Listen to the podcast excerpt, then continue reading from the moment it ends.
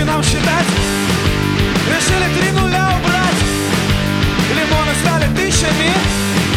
Теперь мы снова нищие. Да-да-да, и ведь действительно, отрежь они три нуля И считать бы стало действительно удобнее. 50 тысяч стало бы 50 рублями. Тысяча рублей одним рублем. Но нет, отрезать надо было именно 4 нуля. Как минимум сделав неудобнее, а как данность, еще и повысив шанс уйти, заплатив в 10 раз больше. И так по итогу и не просечь. Кто ж тебя обдурил? Продавщица, взявшая больше? Или ты сам себя, неправильно посчитавший? Что, безусловно, обиднее. Но на этот раз палата ума и сообразительности пошла еще дальше. Предусмотрев и просчитав при разработке дизайна монет все возможные варианты. Ах да, монеты. Все было складно на солнечной белорусской земле. Ни в чем проблем не было, кроме одного. Не хватало копеек. Причем буквально. Зато теперь куда как стало лучше жить. Идя в магазин и радостно звеня кучкой медяков в кармане. Ну упс, один белорусский рубль по дизайну получился ну прям точь в точь, как один российский рубль, который по новому курсу почти в 4 раза меньше. Активизировались ли прохиндеи?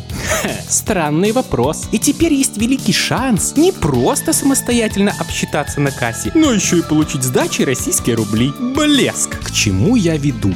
Паук не знает, как создает паутину по прочности превышающую сталь. Числа Фибоначчи заложены во многих природных явлениях Творцом или неведомым эстетичным законом природы. А вот теперь я точно знаю место на Земле, где существуют ответственные люди, дав которым поручение, на выходе получишь результат настолько плохой, что и специально задавшись целью не придумаешь. Хелс Белls, дамы и господа, расширяйте кругозор.